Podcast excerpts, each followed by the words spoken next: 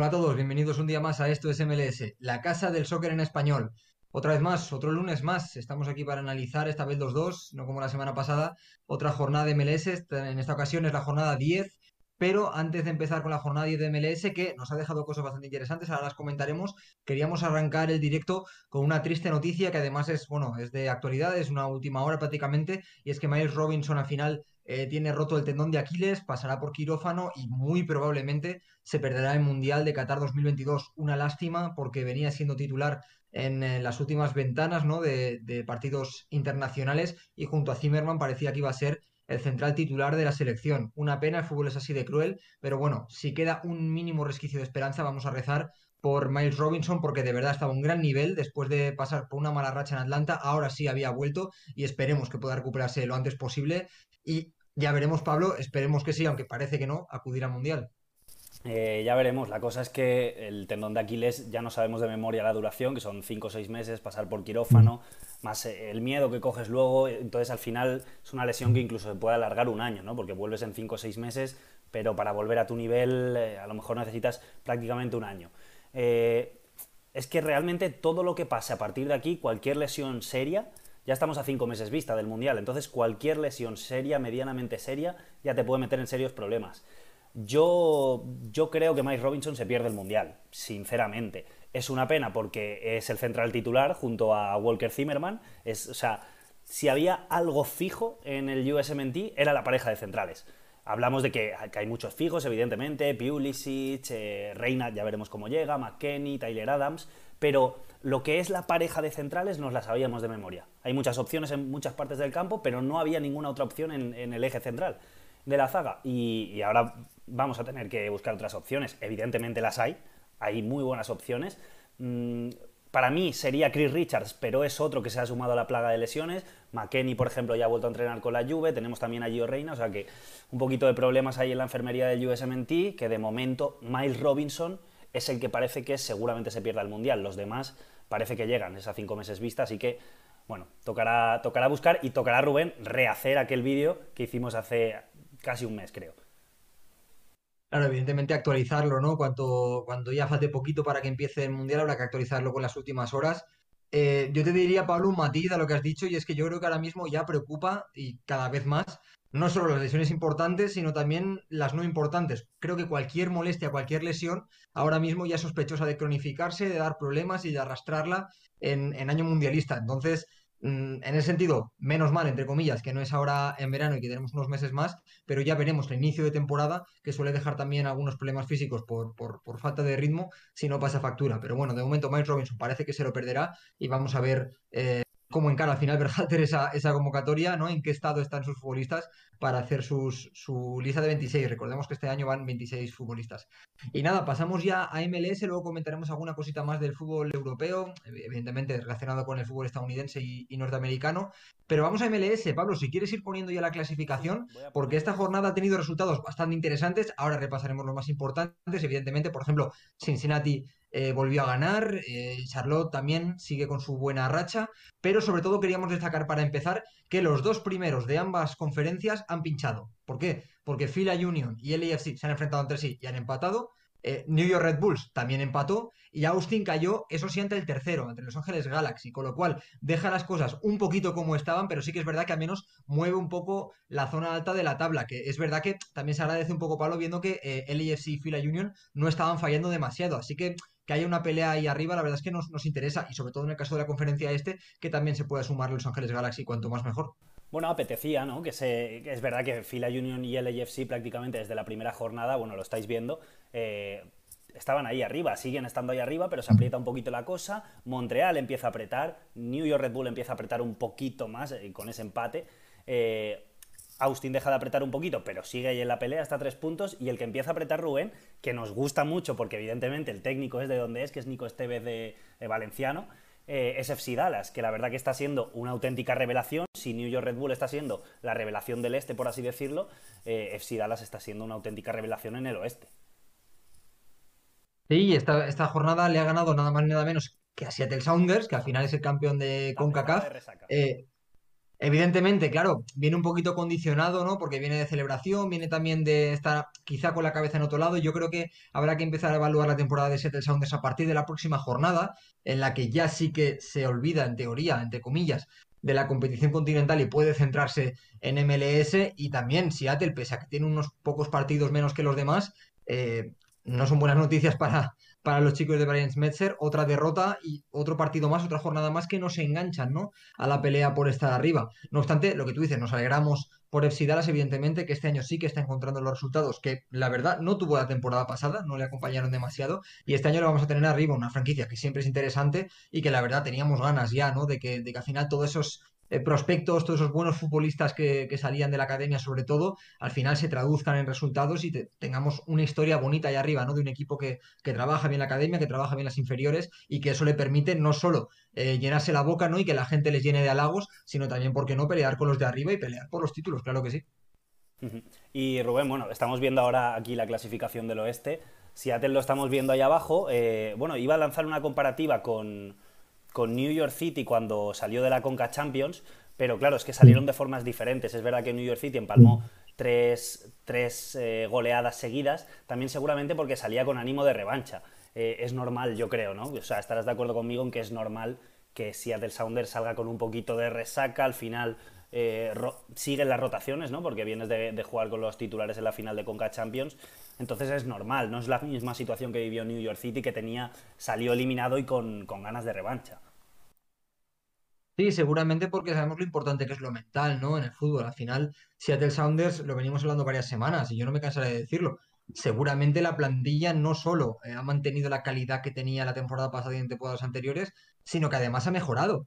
Porque ha recuperado a Jordan Morris, porque es una plantilla más completa porque Smetzer ha podido volver a su 4-2-3-1 de confianza. Quiero decir, los ingredientes estaban ahí para poder hacer una muy buena campaña, viendo que la temporada pasada, pese a la lesión de Jordan Morris, pese a la lesión de Frey, pese a todos los problemas que tuvo, cambios de sistema, pese a todo ello, el equipo funcionó bastante bien. Luego se cayó inexplicablemente en playoff, pero durante la temporada regular fue bien. Esta temporada, que ya se ha recuperado un poquito la estabilidad, cabía esperar que, tuviéramos un Seattle Sounders muy peleón ahí arriba. No está siendo el caso, es una de esas cosas, uno de esos casos inexplicables en el fútbol, pero bueno, les vamos a dar una jornada más para poder excusarles en el tema de, de, la Conca Champions, ¿no? Eh, yo creo que si la siguiente jornada ya no, ya no dan la cara, ya no empiezan a despertar, tendremos que empezar a buscar otras explicaciones, ¿no? Porque no parece que este sea el caso.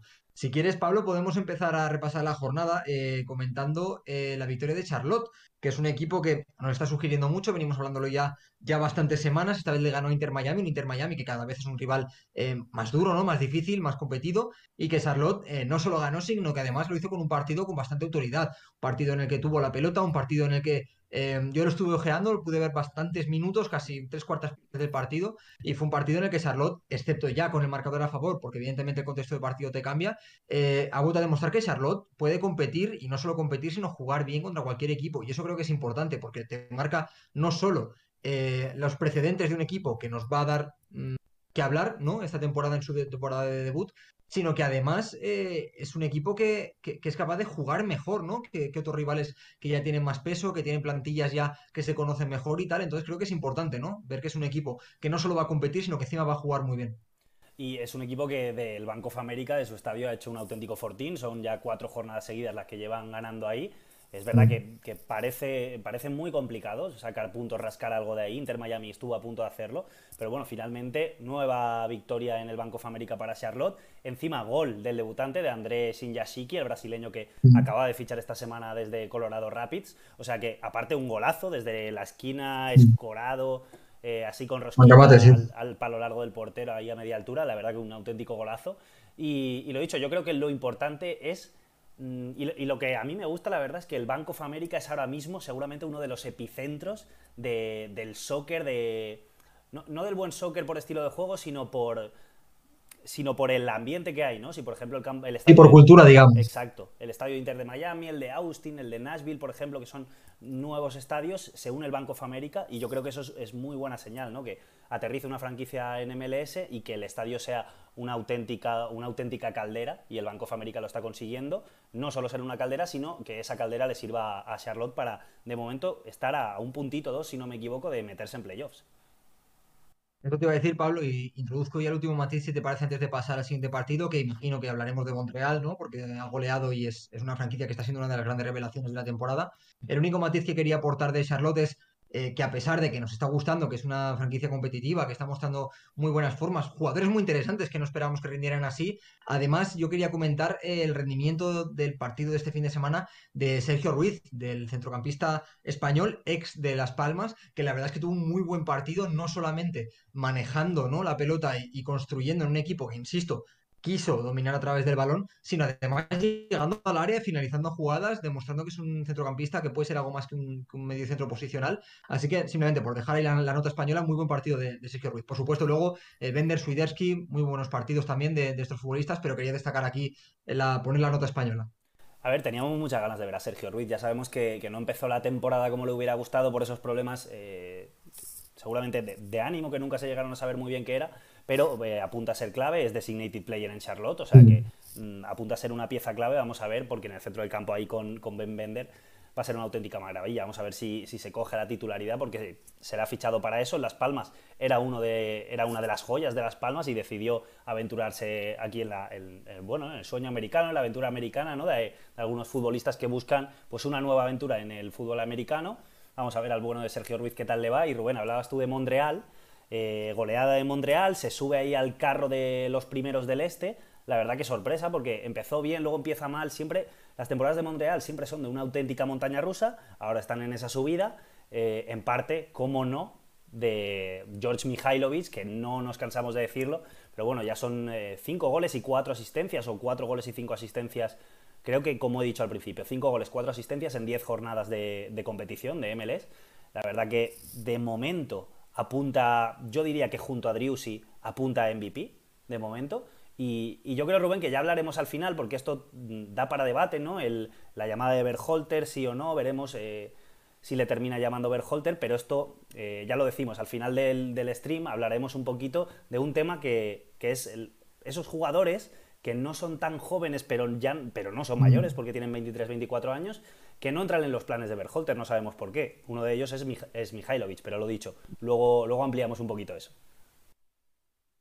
Y lo curioso de Mihailovic, por seguir en este hilo, es que esta temporada tengo la sensación de que está pisando más zonas eh, más alejadas del centro, ¿no? Más cercanas a banda. Y sin embargo, esto eh, está haciendo aumentar las cifras eh, goleadoras, sobre todo en cuanto a goles. La verdad es que la temporada pasada terminó dando 14 asistencias, si no me equivoco, con lo cual muy difícil igualar esas cifras, pero es que esta temporada está marcando más goles de lo que está asistiendo. De hecho, ya lleva más goles que en toda la temporada pasada. Y me resulta curioso, ¿no? Eh, por, el hecho de estar jugando un poquito más escorado, ¿no? Como le está acercando, sin embargo, al gol. La verdad es que Mihailovic eh, ahora mismo, por nivel de juego y evidentemente por producción ofensiva, también por, por estar echándose la espalda a un equipo que está rindiendo tan bien, ¿no? Porque al final hay que, hay que ver el contexto también. Sí que es verdad que debería ser un jugador que al menos tendría que estar en la lista de posibles, ¿no? Para, para el Mundial, pero es verdad que lo hemos hablado muchas veces en esa posición de extremo barra interior, barra media punta, barra atacante, quiero decir, en esa zona media alta del campo, Estados Unidos acumula muchísimo talento y va a ser difícil, pero bueno, si el rendimiento le acompaña, ¿por qué no? no? Lo único, lo que tú dices, le penaliza seguramente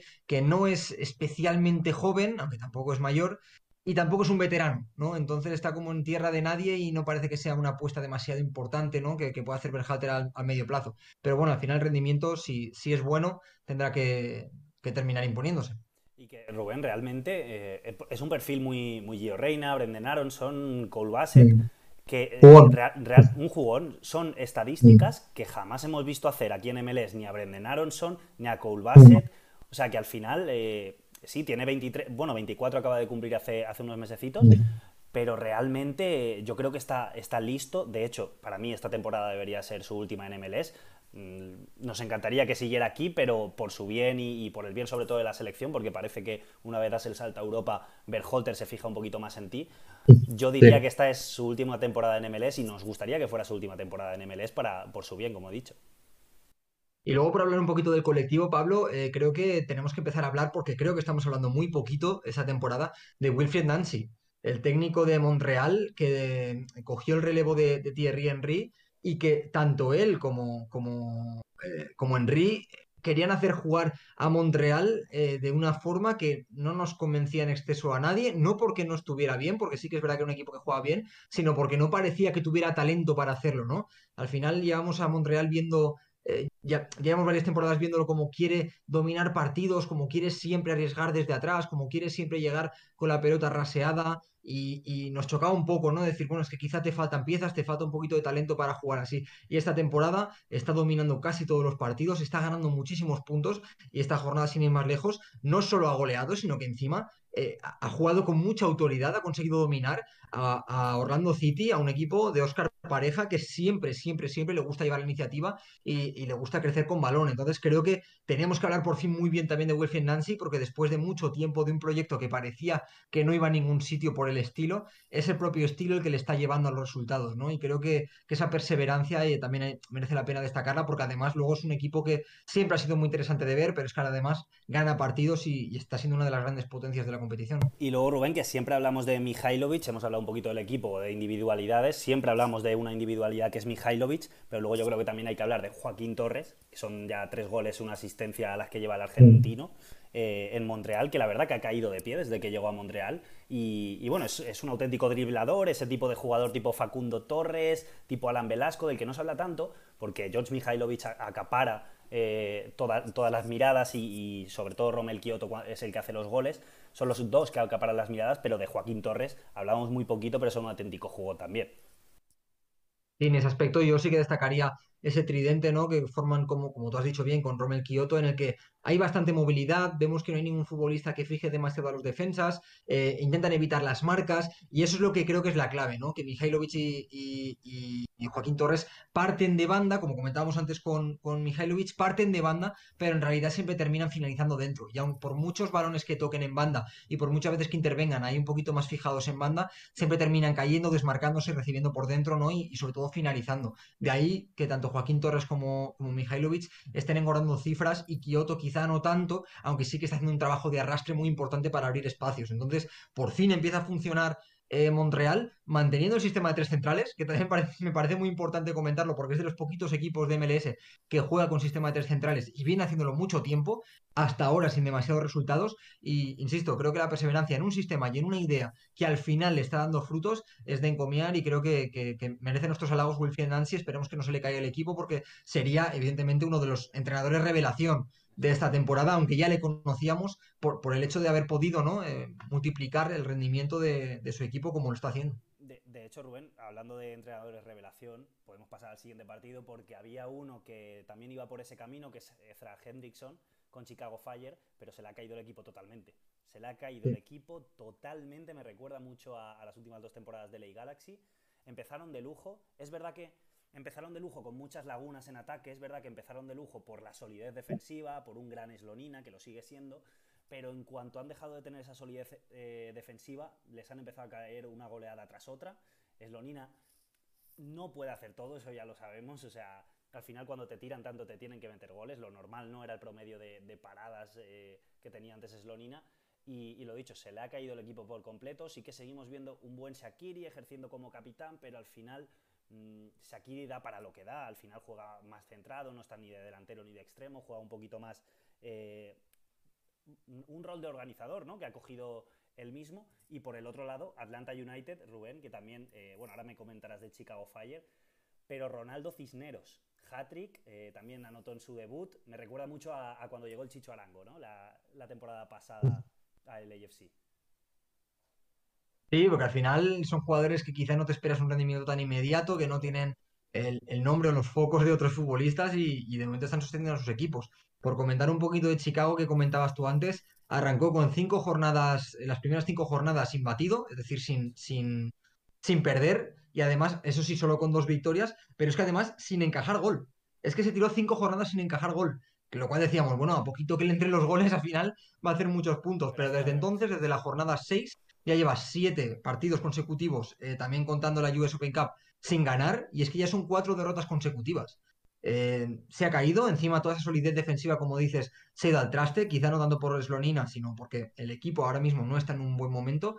y vamos a ver, eh, no sé de dónde va a sacar los goles Chicago Fire para empezar, para empezar a competir, pero ahora mismo lo que tiene que, hacer el, técnico es remontar un poquito a nivel mental el, equipo y la dinámica, porque realmente cuando empiezas relativamente bien o tan bien, sobre todo con un equipo tan competitivo y se te cae, no es una cuestión de juego, es decir, no es que el equipo haya dejado de saber jugar de repente o que ya no confíe en la idea del técnico, sino que ahora mismo han entrado en una espiral y no hay manera de competir como lo hacían en los primeros partidos de la temporada. Yo sí que creo que eh, el tema de tener a Shakiri quizá en un rol que no es precisamente el suyo, yo creo que todos sabemos que Shakiri es un futbolista eh, más de finalización, más de disparo, más de llegada, quizás está interviniendo demasiado en el centro del campo, no sé, eh, por muy bueno que sea, yo lo de cambiar los perfiles de los futbolistas no creo que funcione y sí que es verdad que ahora mismo Chicago es un equipo con bastantes carencias, más que nada porque ha perdido 4-1 con un Atlanta que tú me dirás, Pablo, pero tampoco es que esté siendo un equipazo, tampoco es que esté siendo un Atlanta súper dominante, un Atlanta que pudiéramos esperar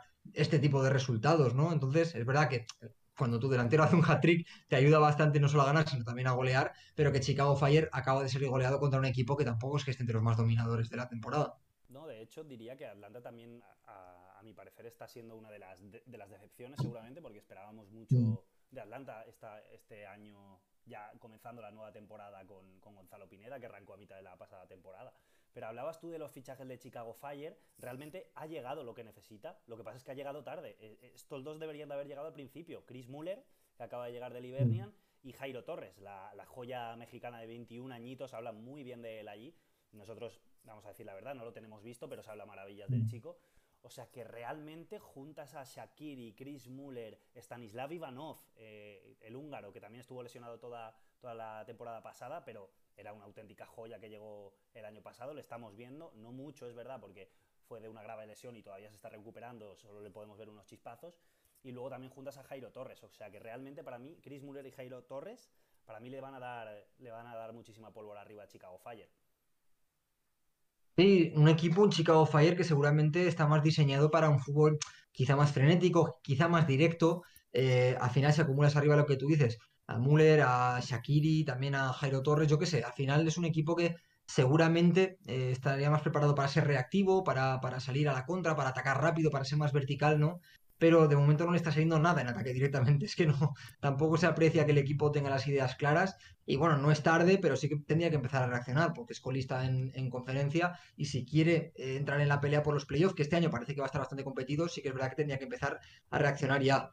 Si quieres, Pablo, podemos pasar a los siguientes partidos. Yo voy a leer unos resultados que, si, tú quieres, no nos detenemos, aunque si quieres comentar algo lo decimos. Es el eh, New York Red Bulls 1, Portland Timbers 1, el New York City 0, Sporting Casa City 0, eh, DC United 2, Houston Dynamo 0, y eh, sí que quería detenerme a hablar del New England Revolution 2, Columbus Crew 2, pues porque son dos equipos que tampoco empezaron de todo bien y que tienen que empezar también a. que, están necesitados, ¿no? De empezar a, sacar puntos. Muy buen partido, la verdad, para ver, pero siguen sin eh, coger una buena racha, ¿no? De sumar de tres. Pues Rubén, si te parece, me detengo un segundito antes en DC United, porque bueno, tercera victoria de cuatro mm, post Hernán Losada, nada mal. Y bueno, segundo doblete de, de Taxiarchis Funtas del griego que llegó hace apenas un mesecito a DC United y está siendo una auténtica revelación. O sea que yo creo que hay que destacar lo de, lo de Taxiarchis Funtas porque llegó sin hacer mucho ruido y de momento dos dobletes en, tres partidos, si no recuerdo mal. Sí, interesante. Un DC United que empezó bastante mal, como comentas allá, son tres victorias de cuatro después de la destitución de, de Losada.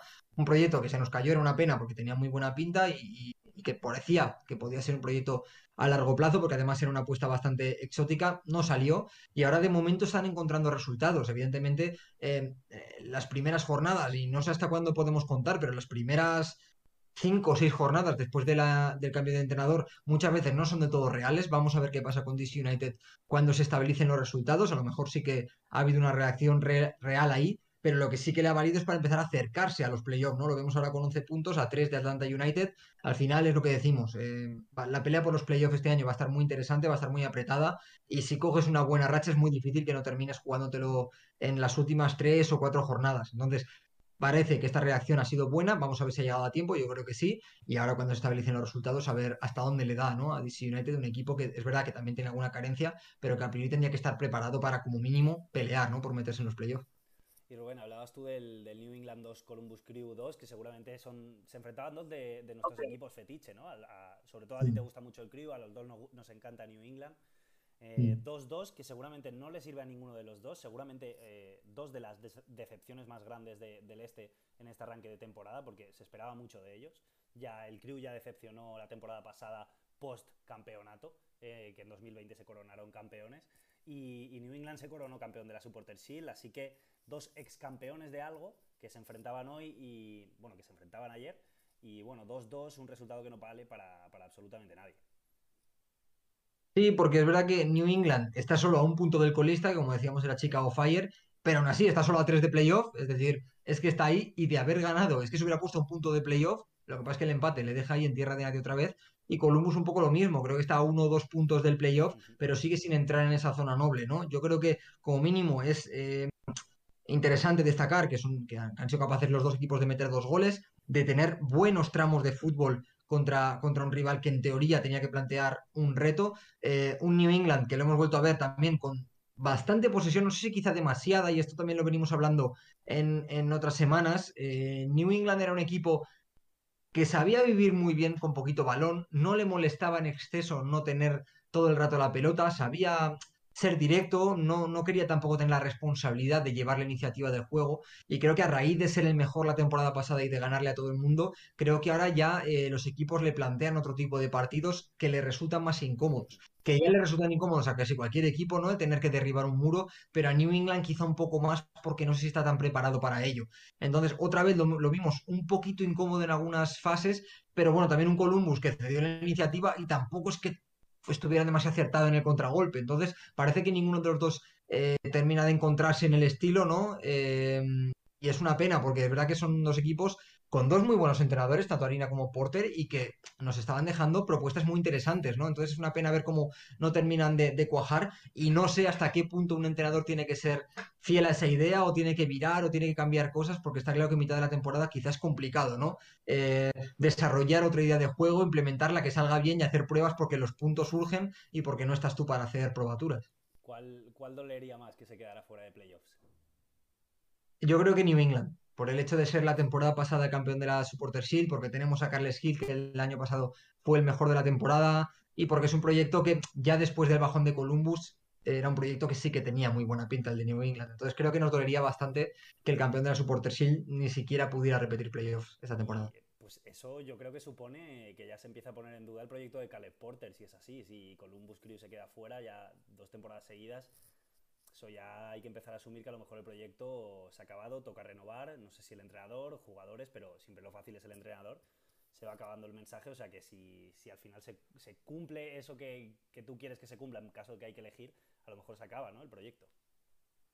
También hay que destacar que lleva un par de partidos Columbus sin eh, Lucas Celarayán, que al final es lo mismo que si New England le falta Carles Hill o que si a Nashville le falta Hani Mukhtar. Es decir, al final un, jugador, el jugador que te da los, números, ¿no? El que te da los puntos, el que te saca los partidos adelante, es muy importante, ¿no? Más allá del estilo y más allá de cualquier cosa. Necesitas ganar partidos y se tiene que notar. Además, eh, esa ausencia de Celarayán ha provocado un cambio de sistema, ¿no? A un, más un 4-3-3 un poquito más natural, ¿no? En el que tenemos a Artur más de medio centro posicional, a Nakbi y a, Aidan Morris de interiores, y yo no termino de encontrarlos de todo cómodos, porque creo que Artur y Nakbi ya no se reparten igual de bien el campo que cuando juegan en un doble pivote, y Aidan Morris lo hemos visto quizá demasiado desplazado a banda, porque claro, Artur Nakbi tiene mucho peso en el centro del campo. Yo creo que no está de todo acostumbrado el equipo a jugar 4-3-3, no se distribuyen bien el centro del campo, y eso hace uno, ser más vulnerables cuando están defendiendo, que era uno de los grandes fuertes de este Columbus, y luego rearmarse peor, ¿no? No tienen esa línea de pase por delante de Celarayán, que era un seguro para sacar la pelota.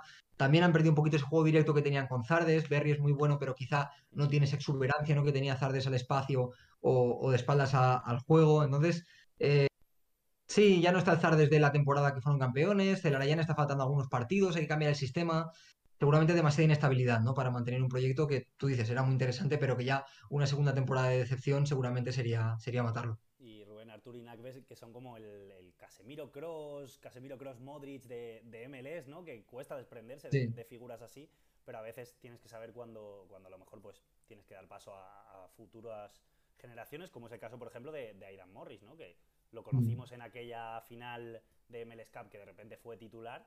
¿Fue titular porque se lesionó Nakbe, puede ser?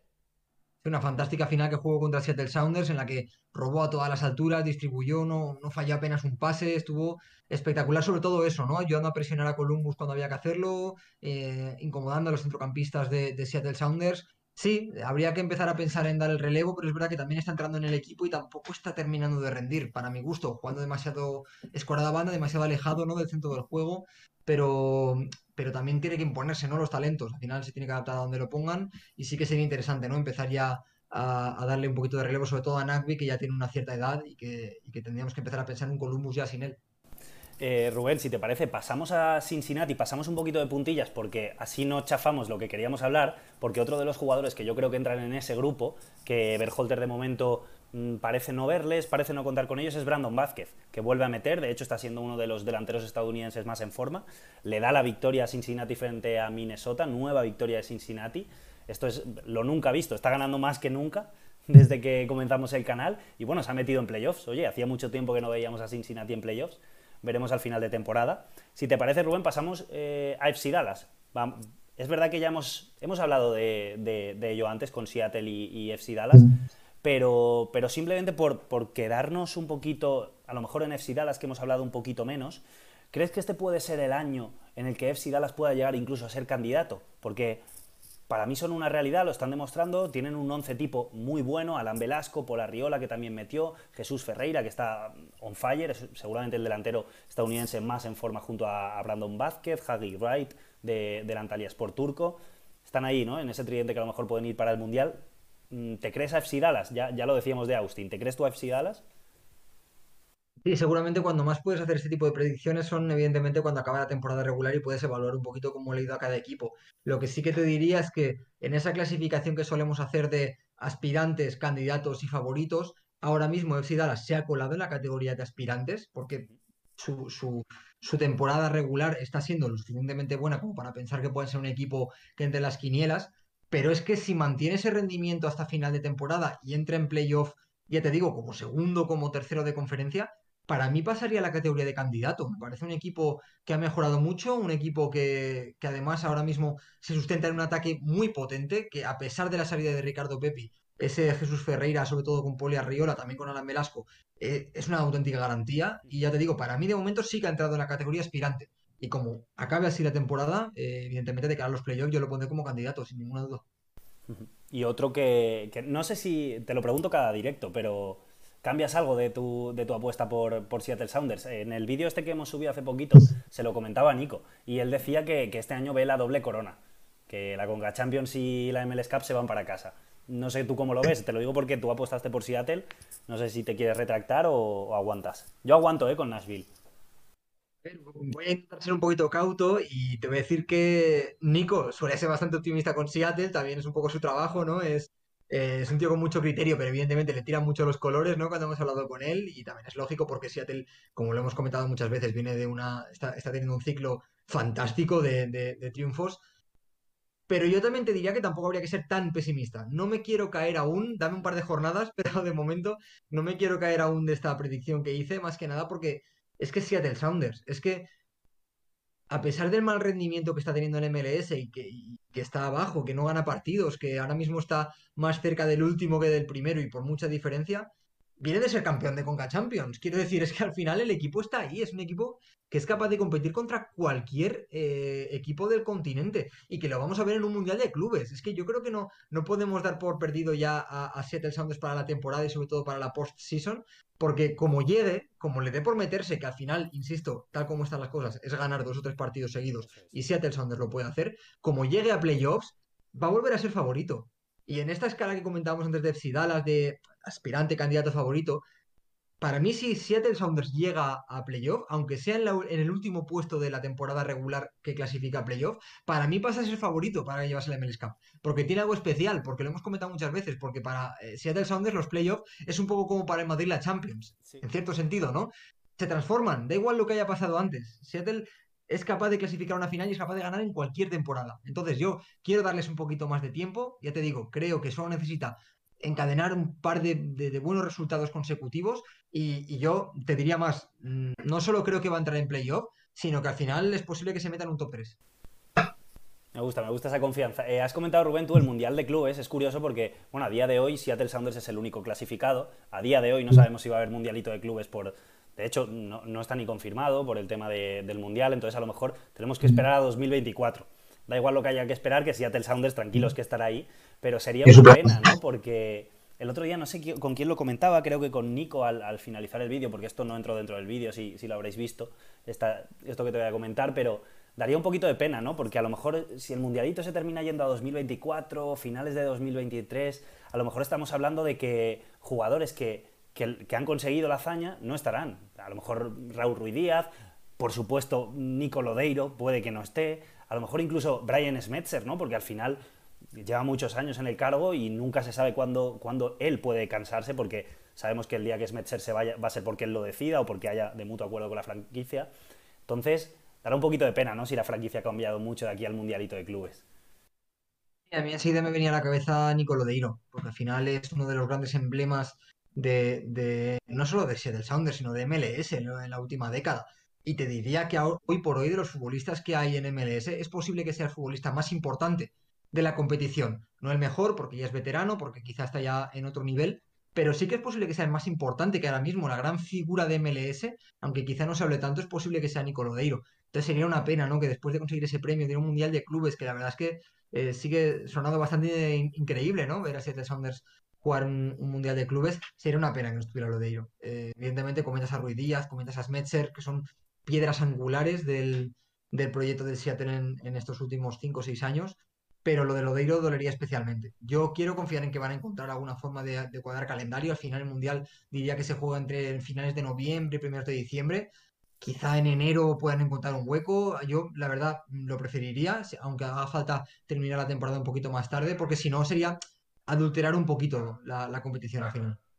Por supuesto. O sea, coincido totalmente en eso. No sé, Rubén, si quieres comentar algún partido más. Tenemos por ahí en medio, bueno, acabamos de, terminar el FC Dallas Seattle, San José 1, Colorado 0, LAFC 2, Filadelfia 2, que se lo hemos comentado al principio, Whitecaps que venció a Toronto, Nashville que vuelve a ganar ahí en el oeste a Real Salt Lake, a uno de los, de los que mejor compiten del oeste al fin y al cabo, como es Real Salt Lake.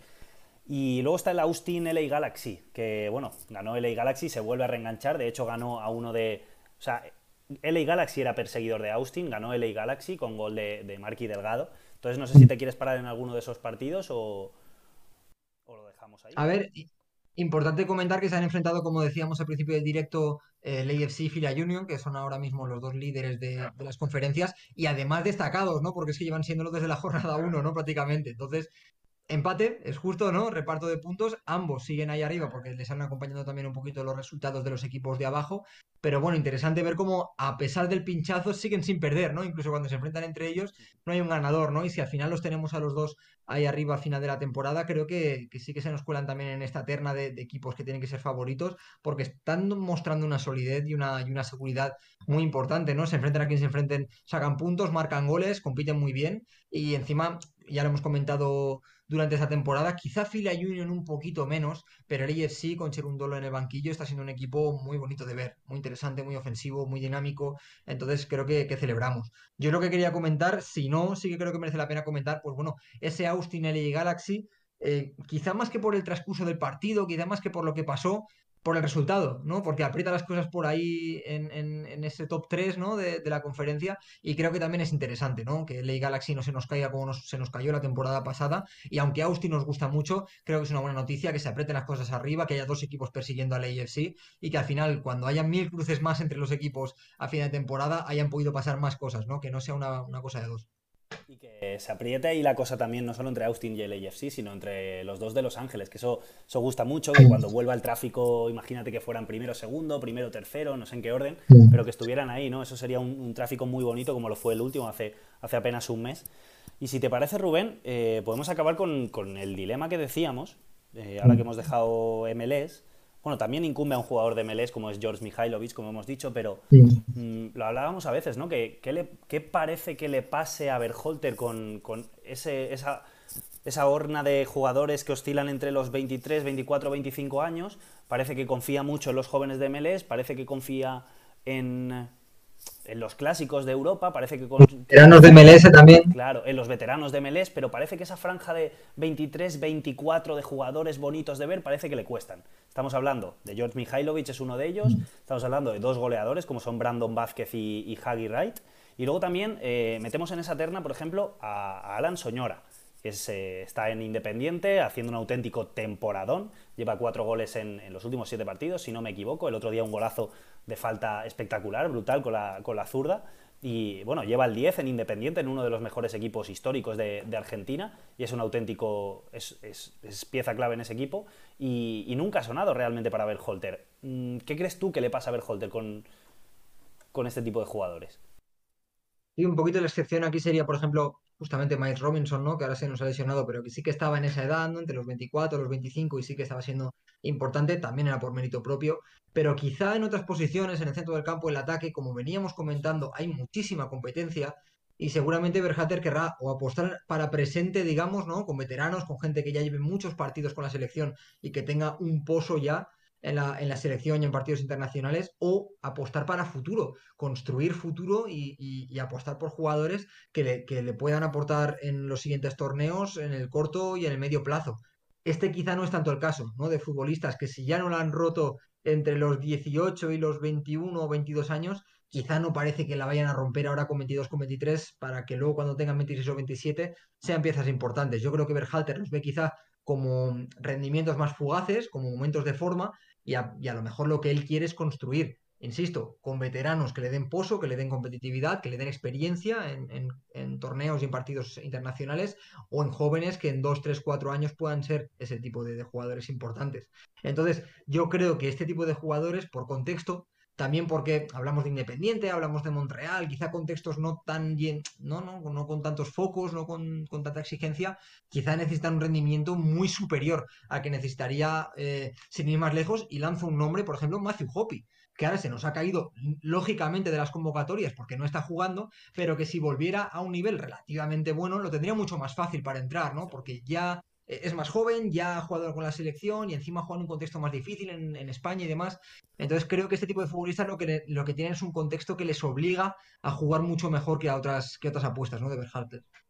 Que la gente que lo esté escuchando, que bueno, damos por hecho que estamos hablando de 23, 24 años, evidentemente no entran los Pulisic, McKenny, que están en esa edad, esos son los, cuando he dicho clásicos de Europa, son ellos, por, muy, por mucho que sean jóvenes. Pero Rubén, se me viene, por ejemplo, un nombre a la mente que apareció de repente un día y, la verdad que es ahora habitual en las convocatorias, que es por ejemplo Luca de la Torre, que tiene 23 años, es ese tipo de futbolista, y ese sí que le ha entrado en el esquema Berholter, juega en el Heracles, en la Eredivisie de, de los Países Bajos, y ese por ejemplo sí que entra. Pero por ejemplo Mihailovic no entra y es ese tipo de futbolista, es algo que, que no terminamos de entender cuál es el criterio, pero mm, de momento, bueno, se ha metido en el Mundial con los que se ha metido y de momento le va bien. Es verdad que un Mundial es cuestión de, de estados de forma. Berholter lo dijo cuando le preguntaron por el dilema del 9, que se llevará a los tres que mejor estén en ese momento.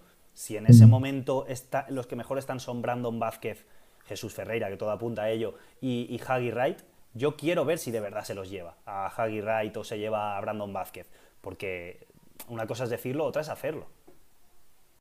Yo creo que de cara al mundial eh, esta norma ya no va a pesar tanto, en el sentido de que tú hasta ahora has tenido mucho tiempo de hacer pruebas, pero no creo que se quiera llevar Berhalter a demasiados jugadores que ni siquiera hayan debutado o que no hayan sido habituales en las convocatorias. Te puedes llevar a uno, te puedes llevar a dos, a tres, a X excepciones de futbolistas que están emprendiendo muy, muy, muy bien y que merezca la pena, ¿no? Llevártelos por el momento de forma. Pero no puedes eh, cumplir esa norma a rajatabla porque si lo hicieras por momento de forma y resulta que los que mejor forma tienen no llevan ningún partido con la selección o llevan uno o dos, no te puedes ir a un mundial con, novatos. Entonces, no creo que vaya a cumplir esta norma. Eh, es verdad que si ves las convocatorias que nosotros eh, predecíamos, ¿no? Hace un año, por ejemplo, sin ir más lejos, de cara al mundial, y las que estamos viendo ahora o las que suponemos ahora, han cambiado muchas cosas.